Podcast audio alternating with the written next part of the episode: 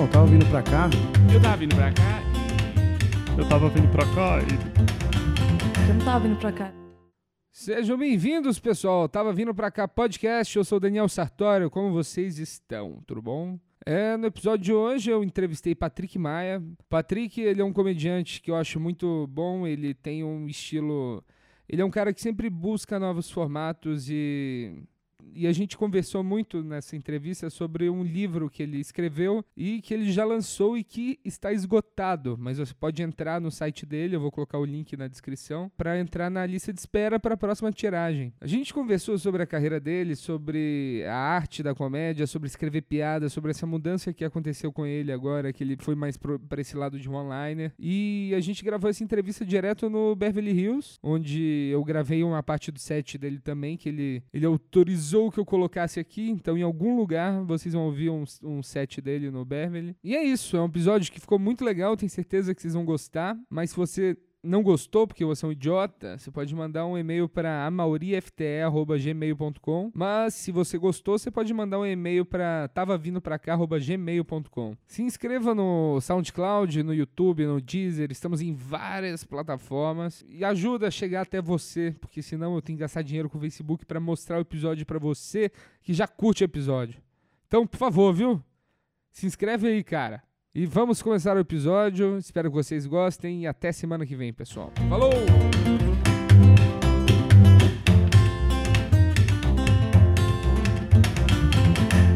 E aí, Patrick? Estamos aqui com você no Beverly Hills, local, local que você gravou seu primeiro especial. E o local onde tem um ar-condicionado. É o ar-condicionado que voltou agora? É. É. Pois é, cara. Pois é, aqui é um lugar.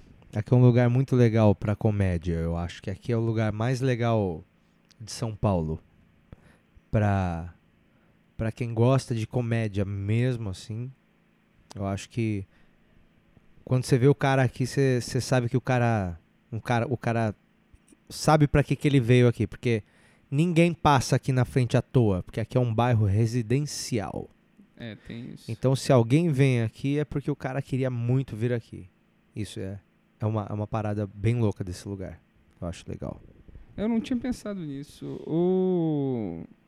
Uma coisa que eu acho muito que eu acho muito legal que eu não sei se você teve essa relação que eu tive assim com a comédia. Eu gostava de stand-up gringo, mas eu não tinha muito interesse no brasileiro no início, antes de eu começar a fazer. Tipo, eu- eu assistia por anos e um que e quando eu assisti o seu que foi lá, eu achei muito muito bom porque eu vi o tipo Lá Então- não, aqui. Hã? Aqui. Quando eu vi o... alguém fazendo uma piada de Chico Xavier, por exemplo. Que é algo que não tinha no gringo, né? Que eu achei maneiro por causa disso. Como que foi esse, esse início de... Esse primeiro DVD que você... Você foi o primeiro comediante a ter um no Netflix, se eu não me engano. Não foi? Comediante brasileiro? Não, eu não fui o primeiro. Mas é, tinha algumas coisas lá já. Só que até então eu acho que o pessoal não tinha. Como a gente fazia outras coisas, e a gente está trabalhando com comédia agora, não é todo mundo, e, e eu me incluo nisso, tipo, que, que sabe como que, que o que, que você precisa para captar um DVD legal, para você conseguir fazer uma foto legal. A gente era, eu era um grande cabaço nisso. E, só que aí antes de fazer o meu, eu fui dar uma pesquisada para entender por que que às vezes eu achava que alguns estavam ruins e outros estavam bons. E eu percebi que a maior diferença entre tudo era o som. E o meu DVD eh, foi, acho que o primeiro que o som foi captado de uma maneira bem cuidadosa, sacou? E risada É. também, né? Porque o stand-up, eu acho que é muito mais importante o áudio do que o visual. Entendeu? Você, você vai ver um cego rindo durante um show, você não vai ver um, um surdo rindo, entendeu? O, o áudio é muito mais importante e muito subestimado. E aí, como eu fui fazer o meu, eu falei, pô, eu quero que seja um áudio muito legal. Então eu chamei um brother meu que trabalha com gravação de bandas e tal. O cara chama Thiago Pardal, o cara é foda. E aí eu falei, mano, você topa fazer um DVD comigo de stand-up? E o cara topou, ele colocou um monte de microfone pra cla- captar a plateia, e aí captar o meu som separado. E, e aí isso fez muita diferença. E aí, aliado isso a uma câmera razoável que foi bacana também, que a gente conseguiu fazer umas imagens bem legais aqui no Beverly. Eu acho que aí dá uma destacadinha do que, do que já tinha, mas, é, mas já, já tinham outros. Sim, sim. E a partir daí, tipo, a galera começou a arrebentar, porque a galera passou a, sei lá, a ver que, que dava pra fazer um pouco melhor se tivesse um cuidadinho a mais, sabe? Então eu acho que foi mais isso, mas, mas não foi, foi longe de ser o primeiro e tal. Ah, eu achei que tinha sido. Que talvez tenha Acho já sido o tinha primeiro uns que, três o ou primeiro quatro lá já. assisti. Mas é. Mas eu acho que o que foi mais foi isso. Tipo, eu falo, porra, qual, qual que é a parada? Por que, que ficou mais legal? E aí, na verdade, foi isso. Eu descobri que o som não estava sendo captado de um jeito legal. E, e aí essa foi, acho que, uma, a melhor parada. O som do meu primeiro DVD é muito legal, velho. O- o- A captação, o bom. cara mandou muito bem na gravação. Eu não tenho mérito nenhum nisso, então eu posso me gabar dele estar no meu DVD, sabe? Sim. O cara mandou muito bem. E, e aí faz uma diferença legal. E eu acho que é por causa disso aí fez, fez um. Deu um resultado um pouco diferente. E você sentiu o resultado, assim, então, da galera que te assistiu, começou a curtir seu trabalho, te acompanhar? É, o. A galera acompanhar mesmo, eu tô sentindo de pouco tempo pra cá. Que é o tempo que, que eu parei de trabalhar nos programas que eu trabalhava e, e comecei a trabalhar mais por conta.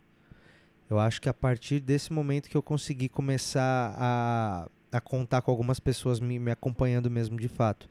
Porque antes as pessoas acabavam chegando até mim, mas elas eram fãs do, do Pânico, ou eram fãs do Fiuk, ou eram fãs da, da Kéfera. Tipo, de uns rolês que eu trabalhei e, e que eu nem. Eu nem sabia exatamente o que eu tava fazendo lá, sabe? Eu tava lá porque eu achei que era do caralho. Porra, era uma grana muito boa e era uma equipe muito legal de trabalhar e eu tava lá trabalhando, mas eu não sabia direito o que eu tava fazendo. Então as pessoas iam chegando, mas não era exatamente por causa do meu trampo, porque não era um puta trampo que eu tava fazendo nesses lugares. Não que seja agora. Mas pelo menos agora, o, de uns tempos pra cá, a galera tá chegando mais. Porque eu tô postando mais coisas, tô tentando desenvolver umas linguagens. Aí é, é, é pouca gente, mas são pessoas bem Aplicadas. aplicadas, então eu gosto disso. São, são, são pessoas. Eu vejo direto mesmo as pessoas come- comentando lá alguma coisa. Falo, porra, esse cara gosta do bagulho, que da hora. Porque eu sei como é que é. Porque eu, eu gosto de vários bagulhos, eu comento nessas paradas também. então eu sei que é muito legal. E quando você começou a fazer stand-up, você gostava de que exatamente? De, de comediante, em forma de comédia, não stand-up. Cara, eu comecei a fazer porque eu achava legal a parada mais clichê possível, assim, é. Era os mais básicos de todos, assim. Eu, eu achava foda o. sei lá, eu já tinha visto Chris Rock fazendo em um filme ou outro, ou, ou uma parte especial que eu tinha, que tinha chegado a, a mim de alguma forma, porque não tinha internet em 99, 2000, 2003. Olha, em 2003 eu tinha 18 anos. E. E não tinha, não tinha. Ninguém sabia o que era stand-up, porque ninguém. Ninguém. Não era difundido aqui. E não tinha muito como chegar a você. Então eu via em um filme ou outro, tipo, um cara num, num palco com o microfone na mão, falava, mano, o que, que é isso aí? Que eu já vi umas duas vezes. Parece que é uma parada que Aloprado, era, É. era um negócio que... Falava, que tipo de. Que tipo de. que que é isso? O que é isso? É um comediante? Não, porque ele. Ele é um cara normal que tá com roupa normal e tá falando num bar e todo mundo tá olhando pra ele. O que, que é isso que esses caras fazem que eu já vi em alguns lugares? E eu falava, mano, isso tem lá. Tem isso lá, de uns caras que fica. Só que eu não entendia o que que era. E aí uma vez um camarada meu de um trampo que eu tinha, que eu era telemarketing, bilíngue, o cara falou, é, stand-up. Eu falei, o que, que é stand-up? Ele falou, pô, igual Seinfeld. Eu falei, o que, que é Seinfeld? Ele falou, cara, isso aí em 2005. É, no meu primeiro trampo. Aí eu falei pro cara que, é Seinfeld, ele me emprestou a temporada, assim. Eu assisti. Porra.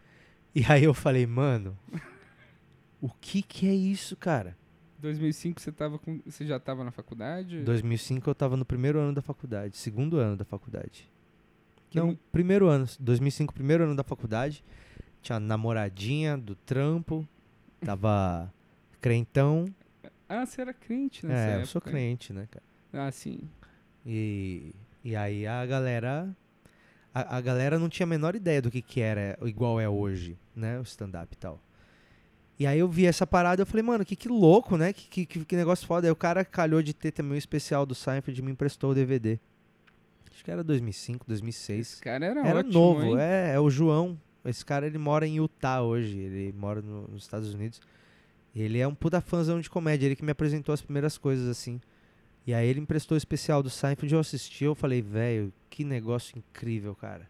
Que que é isso? Que que esse cara faz? Olha as coisas que ele fala. E não tem nada entre ele e a plateia, nada, nenhum recurso além do básico, tá ligado?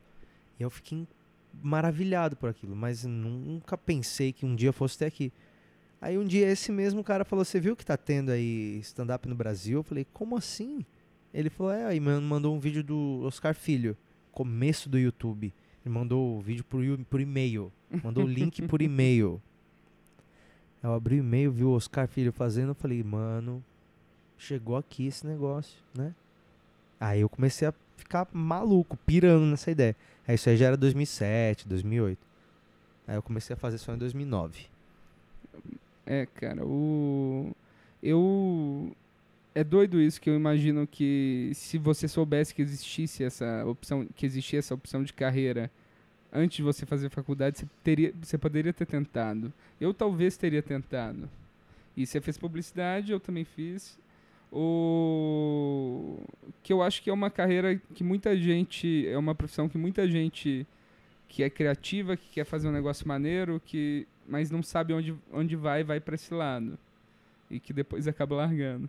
É, na verdade eu comecei a trabalhar com propaganda porque eu achei que eu ia fazer as propagandas da Havaiana, era isso Eu basicamente. também. Eu achei Era que ia tipo- fazer Twix. É. Caramelo. É isso. É tipo, você fala, cara, eu tenho ideias tão boas quanto isso. Porra, eu vou, vou arregaçar nessa indústria.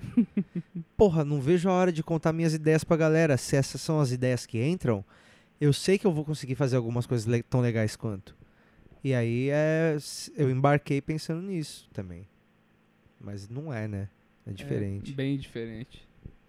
Mas é uma porta de entrada pra drogas mais pesadas, a propaganda.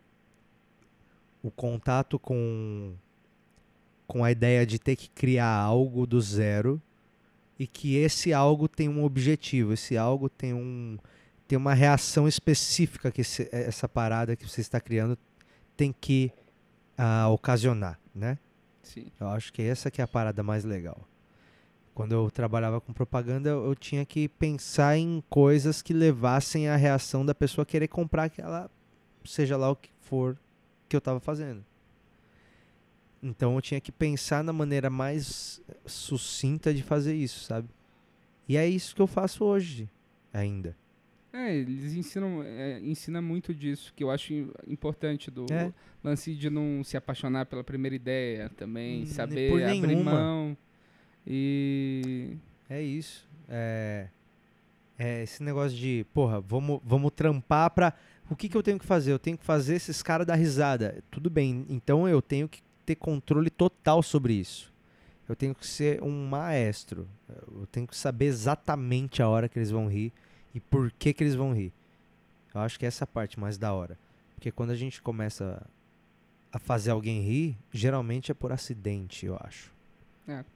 tem, tem gente, tem pessoas e pessoas. Eu, Mas eu acho que a primeira vez que você fez alguém rir, quando todo mundo riu de você, você não entendeu o que estava acontecendo.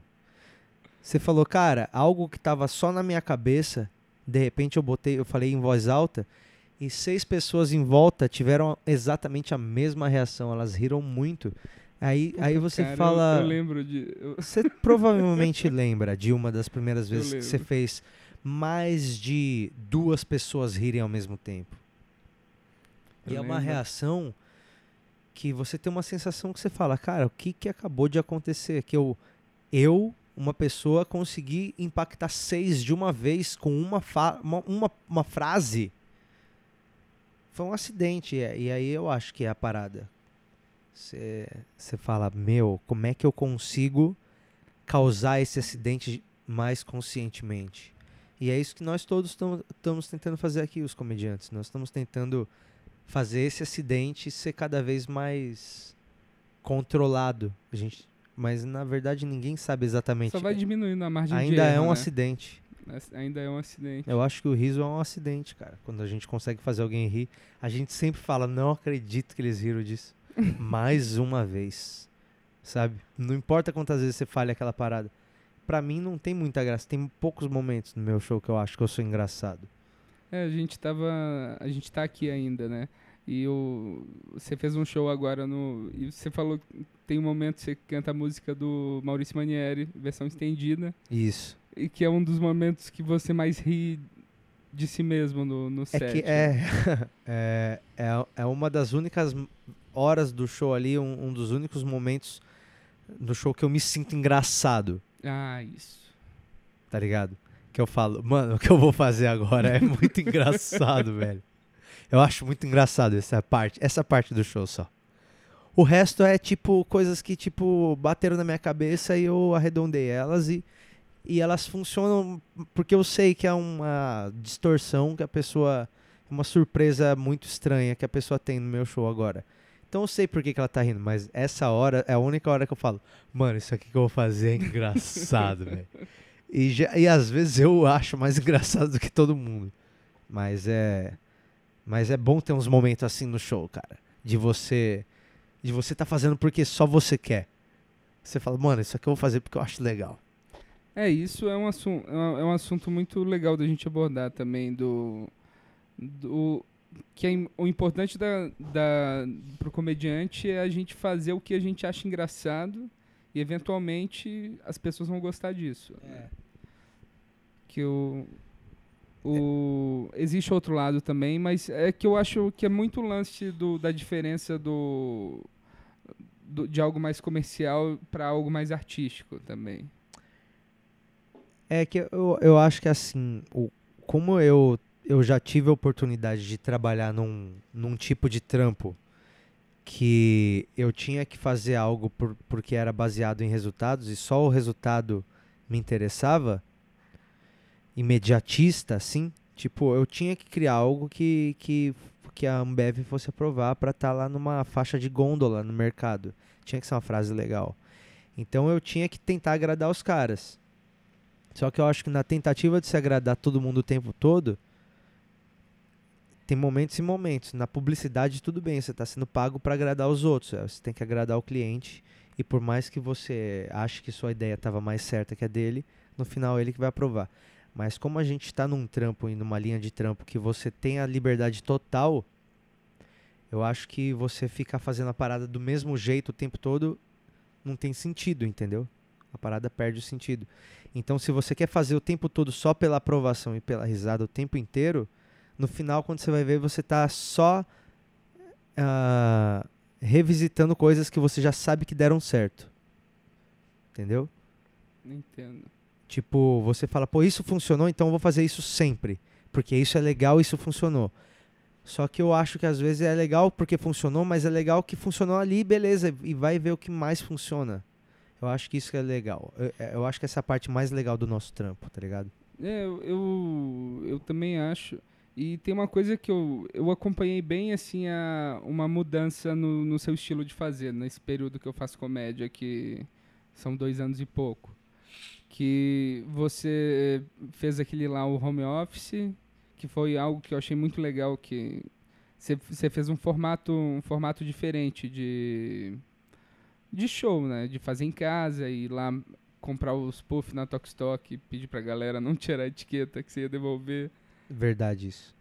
Você devolveu? Devolvi, troquei, não troquei por uma furadeira. furadeira boa da Bosch. Nossa, eram muitos puffs pra uma E duas furadeira. baterias e tal. Ah, Furadeira boa mesmo. Mas é. De mudança de. É que eu, eu vejo uma, uma mudança no estilo do no seu estilo como comediante. Não sei se é algo final que você experimenta muita coisa também, né? É. Eu acho que quando você começa em qualquer coisa, você tem uma ideia bem. Bem assim, é, superficial daquilo. Em qualquer coisa. Você começa a fazer algo por causa de um motivo. E às vezes, na verdade, esse motivo te leva a outros, assim, sabe? E quando eu comecei a fazer, eu me interessei muito por isso, pelo, pela arte de, de, de, de, de causar essa reação da, da, da risada exige algumas coisas, né? Tipo, pra gente que faz, é, acaba sendo algo que é, que é normal, mas você pegar uma pessoa que nunca fez isso e falar, cara, você precisa falar coisas que as pessoas riam por três minutos, é, é mais difícil do que pegar um round contra alguém por três minutos, sabe? Tipo, é uma coisa que. E, e a gente a, a, calhou da gente gostar de fazer isso, sabe? Mas eu, eu, eu, quando eu comecei a fazer, eu gostava dessa sensação de fazer as pessoas rirem.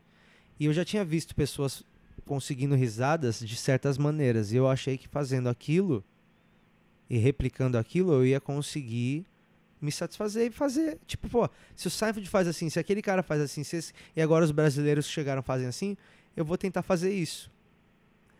E, e, e, funcionou por um bom tempo e eu gostava de fazer assim, mas, mas aí com um tempo assim eu comecei a falar, tipo, cara, o que mais que tem para ser falado? É, além do de mim, mim, eu, o tempo inteiro, o que eu vivi. O que mais que tem, uh, além de o que, que eu posso pensar que ninguém está pensando? Entendeu? É, isso é muito legal. E foi baseado bem nessa questão que eu comecei a tentar orientar o meu trabalho para isso, para a reação de. A, no, na comédia tem duas reações, eu acho, possíveis. A primeira é quando alguém ouve uma piada e fala, ha, ha, ha, ha, ha. Como eu não pensei nisso? É alguém que já viveu aquilo que você está falando. E, e, e, ele entende que essa ideia é dele também. A identificação. É a identificação, é um espelho, né? Essa é uma reação. É, porra, como eu não pensei nisso? Mas tem uma outra reação que eu acho que é a, a segunda possível, no meu ver, que é ha, ha, ha, ha eu nunca pensaria nisso. e essa que eu acho que é a, é a para mim é a que mais me motiva, é, é onde eu sempre quero mais chegar, entendeu? E é, é, mais por isso que eu tentei, que eu tenho tentado encontrar outras coisas e, e tentar falar de outras coisas e, e tentar buscar outros caminhos. O Brasil está vivendo um momento incrível, tipo de, de mudanças e de reviravoltas e um absurdo que está acontecendo na nossa política. E eu não tenho nenhuma piada sobre isso. Entendeu? Porque porque eu estou tentando orientar o meu, meu minha, minha, minha, minha criação para outra coisa. E às vezes eu falo, cara, eu podia estar tá falando coisas legais, talvez, né, sobre, sobre o que está acontecendo. Política, é. Mas eu estou tentando orientar o meu trampo e tentando ser fiel a algo que eu estou buscando, assim, sabe? Então eu estou tentando fazer isso.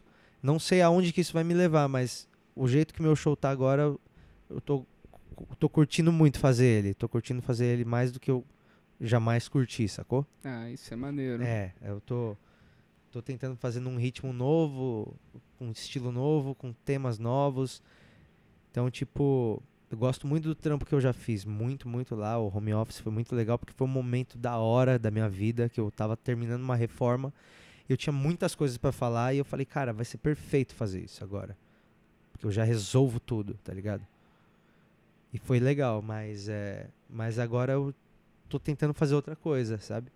Não Sim. sei exatamente o que, que, é, mas. O. É, por exemplo, o show que, que eu vi hoje você fazendo, ele já não faz mais parte do Piadas Curtas, ou, ou faz?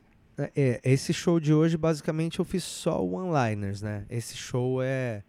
Eu, eu ainda não gravei o Piadas Curtas. O Piadas Curtas é assim, tipo, eu estou fazendo só one-liners agora, né, no show que é, são piadas bem mais curtas, mais sucintas, é outro, outro esquema, né, para quem não conhece o termo one-liner. Mas é, são piadas que geralmente ela se resolve em uma frase só, ela não tem nenhuma relação com a próxima frase a ser dita, nem com a anterior. Ela é uma piada tipo, meu pai é muito desconfiado, ele leva régua no subway. Essa é uma piada, aí tem a risada e pum, a próxima não tem nadinha a ver com esse assunto é um estilo que eu gostei muito de fazer. É um estilo difícil. Imagino para memorizar que é. Mas é muito legal, cara, porque eu, ele. Eu nunca consegui fazer muita online. Mas eu também não conseguia, tipo, ah. só que algumas saíam sem querer no meio do show e aí elas acabavam virando mais uma piada no set. Mas eu percebi que às vezes essa era a melhor piada do set, a mais curta. Era tipo, Vai, eu, eu tinha um set enorme de piadas sobre gays. Sobre que achar dos gays da, e, do, e do casamento. Casamento. Olha só, é engraçado como as coisas estão evoluindo, porque esse é um assunto do meu primeiro DVD, que foi em 2014. A gente está em 2018 agora, quatro anos depois já, e isso é um assunto totalmente batido. Já nem cabe mais conversar sobre isso, porque é um assunto que já é uma Já pauta tá passada. óbvio É que- óbvio que os gays vão casar, é óbvio que, que não, não tem que ter nenhum questionamento sobre isso. Mas há 5, 4, 5 anos atrás isso estava muito em voga, era um absurdo, né? E, e aí no meu show tinha um momentão que eu falava que tá no meu primeiro DVD, inclusive, que falava disso, né? Dos, dos direitos, né? De que o cara pode ou não pode fazer sendo gay. E aí tinha uma piada no set que era o que eu acho do casamento gay. A decoração vai estar incrível. Essa era uma piada que é uma one-liner. Ela não precisava estar nesse contexto inteiro para ser entendida, Sim. sabe? Se eu contar ela no show hoje, eu posso começar ela desse jeitinho. Perguntaram, Patrick, o que, que você acha do casamento gay? Eu falei, eu acho que a decoração vai estar incrível. É uma piada que se resolve ali e expressa exatamente qual que é a minha opinião sobre o assunto. E você acha que o, o onliner ele tem uma, uma estranheza da plateia? No- porque não tem muita, muitas pessoas que fazem, né? é que ela causa uma, uma reação um pouco diferente, eu acho. O, quando você está desenvolvendo um assunto, igual eu sempre fiz, igual grande parte da galera faz, você está desenvolvendo um assunto e a plateia está com você te acompanhando e comprando coisas que você diz e, e adicionando argumentos e, e eles estão com você o tempo inteiro e na hora que você chega na piada eles chegaram junto. Agora o one-liner é engraçado porque quando, quando termina uma risada, a pessoa tá olhando pra você e ela não tem a menor ideia do que você vai falar agora. Isso que eu acho que é o sentimento mais legal que, que, que você cava nessa situação, sabe? Eu falo uma piada e depois que tem a reação e a risada e a risada vai embora, acabou. Eu olho para outro cara e o maluco não tem a menor ideia do que vai sair da minha boca. E eu acho que essa é a parada mais legal. Do nada você tá falando pro cara de chupacabra, e na próxima você tá falando do seu cachorro, e na próxima você tá falando como que, que você digita a sua senha em público. Não tem nada a ver uma frase com a outra. Então é tipo, mano, é como se você estivesse mudando de canal e encontrando só uma parte engraçada de cada programa. Pum, pum, pum, pum, pum, pum, pum, pum, pum, pum. E é essa sensação que eu, que eu tô ficando viciado, tá ligado? De tentar causar a reação de 0 a 100 em 8 segundos. Pá, pá, pá, pá, pá, pá, pá, pá, pá, pá, pum, acabou a piada já. Sabe? É, é- eu tô É viciado viciado. nisso. Tô viciado nisso, cara. Eu não consigo escrever piada de mais nenhum jeito. Fui viajar pra, pra, pra Europa com a minha mulher. Falei, pô, vou voltar com várias piadas. Voltei com nada. Porque eu não tô pensando em experiência, escrevendo de experiências e coisas. Cara, eu não voltei com nada. Tô pensando. Eu tava lá na Europa, lá pensando numa piada tipo. Sei, sei lá, velho. Qualquer coisa tipo. Ah, por que, que as pessoas tinham medo do chupacabra se a gente nem era cabra? Era essa piada que eu tava pensando. Minha cabeça tá funcionando de um jeito diferente. E eu tô gostando, sabe? Eu, eu- nem sempre é proposital, mas. Mas é- dá pra você orientar a sua cabeça a fazer isso. E você deu um workshop agora de. É, eu de tô falando várias coisas que eu pensei no workshop aqui, na verdade, sabe? Que é esse pensamento de encurtar, de falar, cara, o que, que você tem que falar? Qual que é, qual que é o mínimo de, de, de movimentos para você conseguir uma risada? Tipo, é igual, é igual um jogador de xadrez, eu acho, pensar desse jeito. Que é, você fala, porra, eu consigo fazer isso em 19 movimentos. Mas deve ter um jeito de fazer em 4. E aí você vai pra 4, tá ligado? E você fala, porra, essa piada era tão grande e eu consegui, pum, condensar ela numa parada que. Eu, eu vi o Anthony Jeselnik falando. Eu tava ouvindo um podcast dele com o Mark Maron de alguns anos atrás já. E ele falou, ele tem uma piada muito boa, que é a piada do, da moto. Que, Que ele fala- Ele queria comprar uma moto. É, fala, pô, eu queria comprar uma moto quando eu fiz 18 anos, eu queria gastar todas as minhas economias da faculdade numa moto. Minha mãe, ela tinha um problema que ela falou, pô, é, você não vai, não vai comprar uma moto porque o teu tio, quando tinha sua idade, ele comprou uma moto, ele se acidentou e morreu na moto, de moto. E você pode ficar com a moto dele. Essa é uma piada muito boa. E E aí, foi tipo a primeira piada dele, assim, de, no- nesse estilo que ele. Eu, eu lembro dessa entrevista. e aí ele fala que um cara falou assim, cara, essa piada é muito boa, você devia esticar ela e transformar ela em um texto de 10 minutos. E o Anthony falou, mano, você tá louco? Por que, que eu faria isso? Ela tá perfeita do jeito que ela tá. Então, tipo, eu acho que é, o mais legal é isso, é você condensar todas as possibilidades de piada em uma porrada só e tentar soltar ela só. E deixar os caminhos irem embora pela cabeça da pessoa, sabe? Mas, pum, você solta um- uma porrada, solta a melhor piada sobre cada tema, só. E tenta fazer isso. É, é isso que eu tô tentando fazer. Eu tô muito viciado nesse modelo, assim. É muito Porra, legal muito- de fazer. É legal, legal ver. Eu, eu tinha tempo que eu não, não te assistia, eu acho. E foi legal assistir, assim, você tá com essa. Até uma postura diferente no palco também, eu sinto. É, cara, mas é. Eu Quanto acho que. é tempo de stand-up você já tem? Nove. Nove? Nove anos. Eu acho que é pouco. Eu acho que. é, parece muito, mas. É. Eu acho que quando eu tiver 20. Quando eu- você vai falar, cara, nove não era nada. Tem aquela teoria de que a idade que você tem na comédia é a idade que você tem real, né? É. Você tem Então, nove tipo, anos, eu sou, um- eu tenho sou um dois. comediante de 9 anos e é um comediante de 2. Pode ser verdade, tipo. Há 5 anos eu achava que eu fazia um tempão já. E eu achava que eu já, porra, porra, mano, legal, já sei fazer. E hoje eu vejo que, tipo, não sabia, não. E agora, às vezes, eu posso achar que eu sei, mas não também, sabe? Daqui a 5 anos, fala, mano, olha o que eu tava fazendo, que, que você não sabe. Mas eu acho que o mais legal é estar curtindo. Se você tá com gostando de fazer, é, é muito mais fácil de fazer, né? Eu só faço, eu só falo do que eu, do que eu adoro. Toda piada que eu tô fazendo agora, eu só faço porque eu acho ela muito legal. E eu acho ela legal. Às vezes não é recíproco.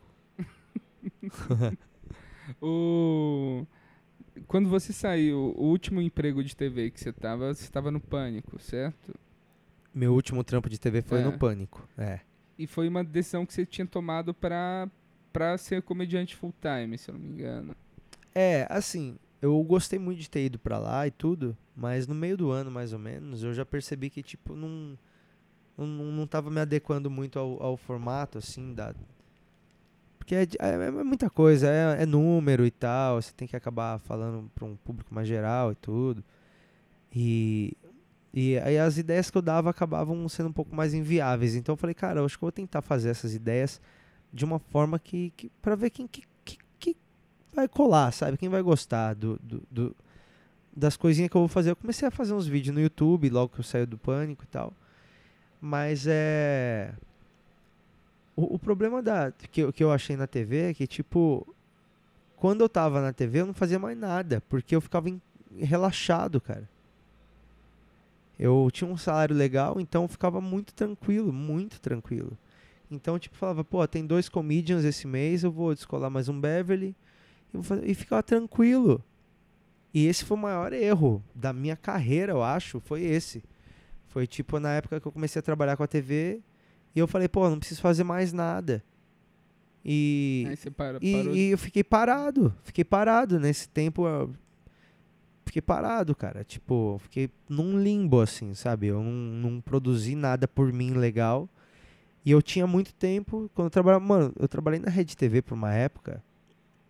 E, e era assim: o programa era das 8 às 9 da manhã.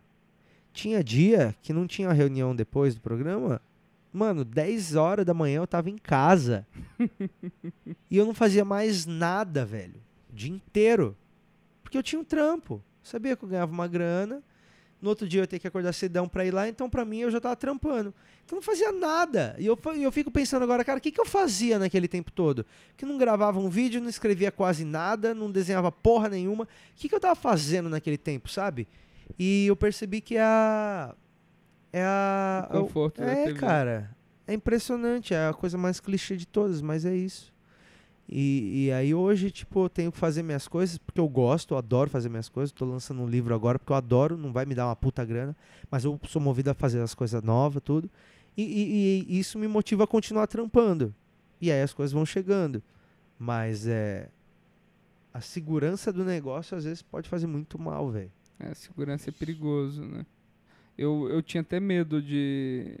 Eu sou publicitário e eu tava assim, quase no ponto que eu ia dar um salto pro, pra parte boa da publicidade. E quando eu comecei a fazer comédia, eu meio que abandonei isso e falei assim, tá de boa aqui e eu vou tocando minha comédia junto, né? Ao invés de que a agência você tem, se você não tá 100% lá, tipo, igual você fica pensando em piada, você fica pensando em ideia para canes e tal, você não, não cresce. É, e aí isso consome muito você. Consome muito. É, agora, a- a- é, foi muito importante pra mim ter, ter esse outro trampo, até pelo motivo de saber o que é um trampo. Eu, já, eu, eu trabalhei em outros empregos normais e tal, de 2004, que foi meu primeiro emprego, até 2010, que foi meu último emprego. Então, 4, 5, 6, 7, 8, 9, 10, 7 anos. Sete anos eu tive empregos normais, com um olerite, com vale refeição.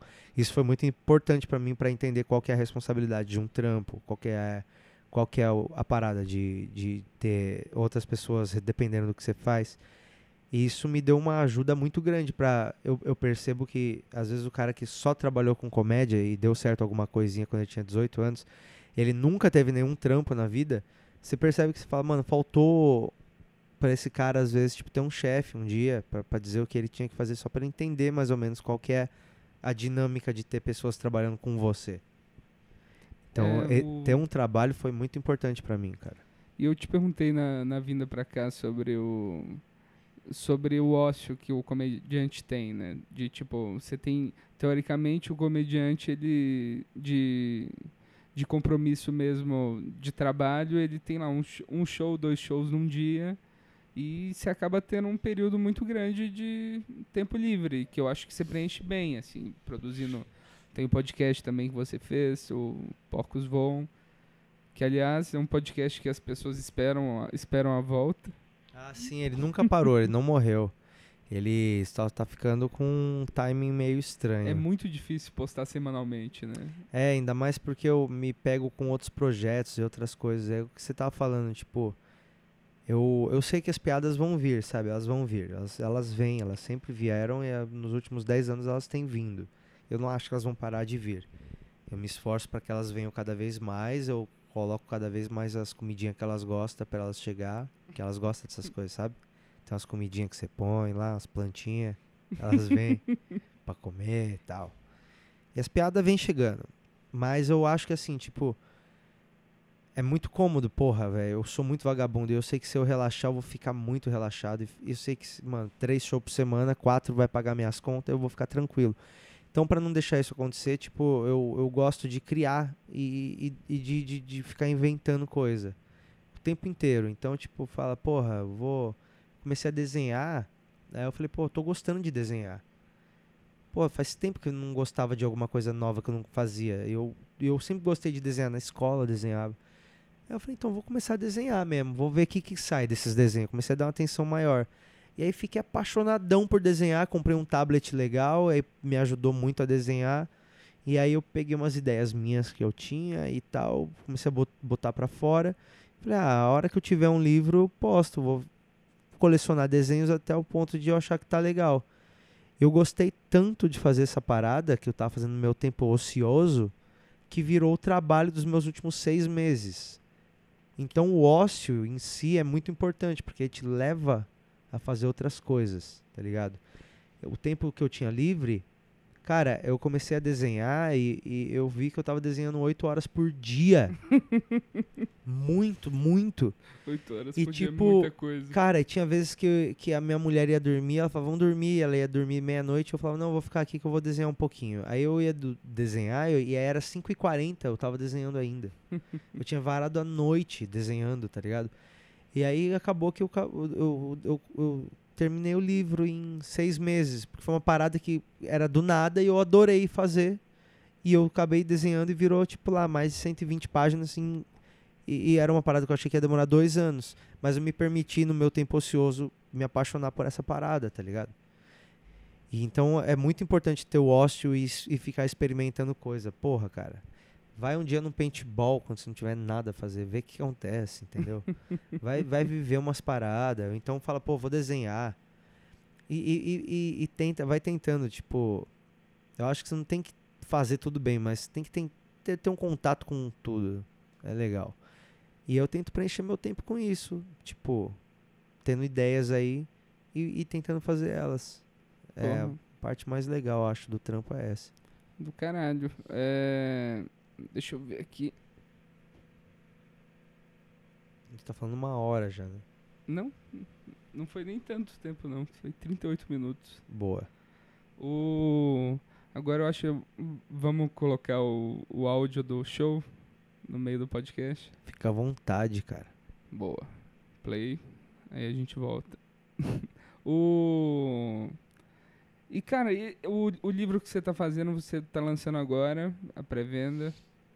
E como chama o livro? É um livro de ilustrações, né? Chama Entendeu ou Quer que eu desenhe?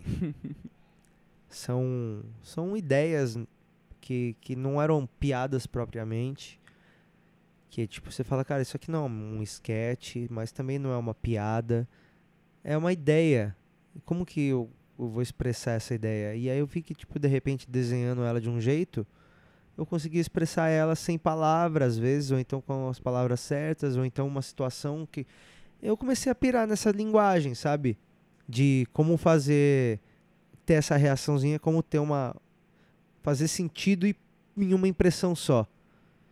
Então eu comecei a colecionar ideias e desenhos que, que, que davam essa impressão de é um desenho legal, mas que você olha tem um sentido, você entende, tem uma historinha, tem uma piada, tem um diálogo ou tem uma, uma piada visual. E eu comecei a pirar nisso também, tipo, e, e os dois pensamentos são muito parecidos, se for pensar. De você conseguir resolver uma situação com um desenho ou com uma piada curta. E é uma, uma, uma parada disso mesmo, de, de tentar condensar a piada ao máximo. Condensar a, a ideia ao máximo. Acho que eu tô nessa jornada agora. De condensar as coisas. Animal. O, uma coisa que. O livro, aliás, ele tem. Ele tá, ele tá à venda agora, né? Ele, a partir do dia 9 de abril, né? Desde o dia 9 de abril. É, são 200 unidades só, então não sei quando você está ouvindo isso se já acabou, se empacou tudo. Esse daqui é umas eu, eu posto o link. Mas é, mas é isso. São 200 unidades e é um, trampo que eu gostei muito de fazer, cara. Muito, muito, muito. Tem alguns, desenhista, alguns desenhistas e chargistas e ilustradores que eu gosto muito e eu me inspirei muito nos caras. E quero muito que as pessoas vejam esse trampo. Muito, muito, muito. Não vejo a hora das pessoas verem. Quero muito que isso chegue logo nas pessoas. Então, estou muito empolgado com esse livro aí entendeu ou quer que eu desenhe, é patrickmaia.com.br barra livro. Tá lá. Porra do caralho. A gente abordou bastante coisa, ficou legal. É, cara, nem sei, eu tô falando porque eu gosto de falar de comédia, eu acho muito bom falar disso e, e pensar sobre o que a gente faz de vez em quando. Na verdade, sempre vai ser um acidente, eu acho, que a gente faz. Sempre ser. Fala, porra, não acredito que riram de novo. Mas é, quanto mais a gente consegue quantificar isso e e, e fazer isso acontecer quando a gente quiser, né? Eu acho que essa é a parte mais legal. E é para isso que nós todos estamos aqui. Muito legal. Caralho. Muito obrigado, então, senhor Patrick. Valeu, bicho. Valeu, valeu mesmo. Eu gosto de Muito falar de comédia. De... Muito legal. Quando você me chamou, topei na hora. Valeu, pessoal. Algum outro recado?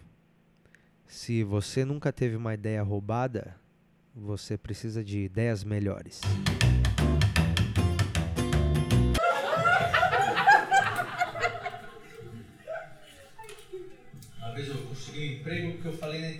Que eu conseguia digitar 19 letras por segundo. Só perdi o emprego porque aparentemente eles queriam que as letras formassem palavras.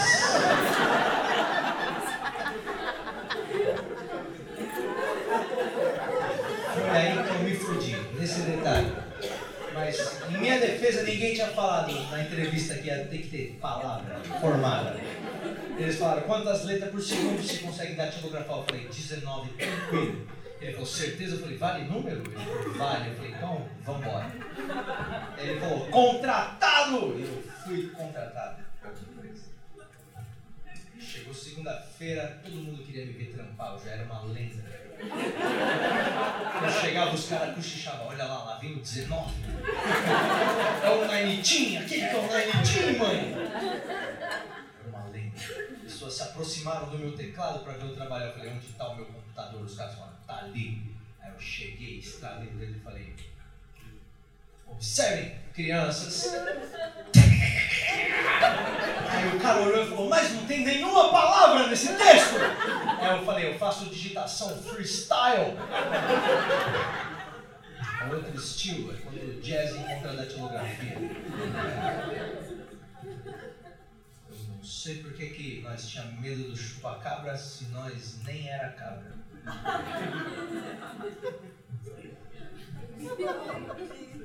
Meu pai é muito desconfiado. Ele leva a régua no subway.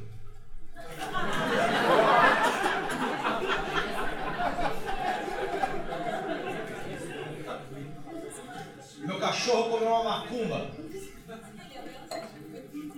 Agora, em vez da bolinha, ele traz a pessoa amada. Hein?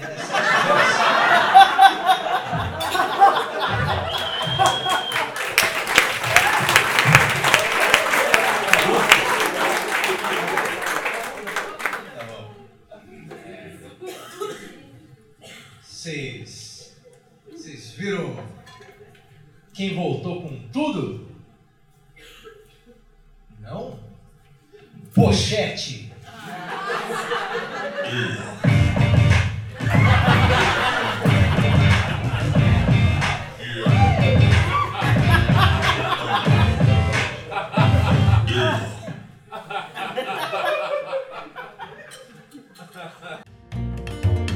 Não, tava vindo pra cá. Eu tava vindo pra cá Eu tava vindo pra cá e Eu não tava vindo pra cá.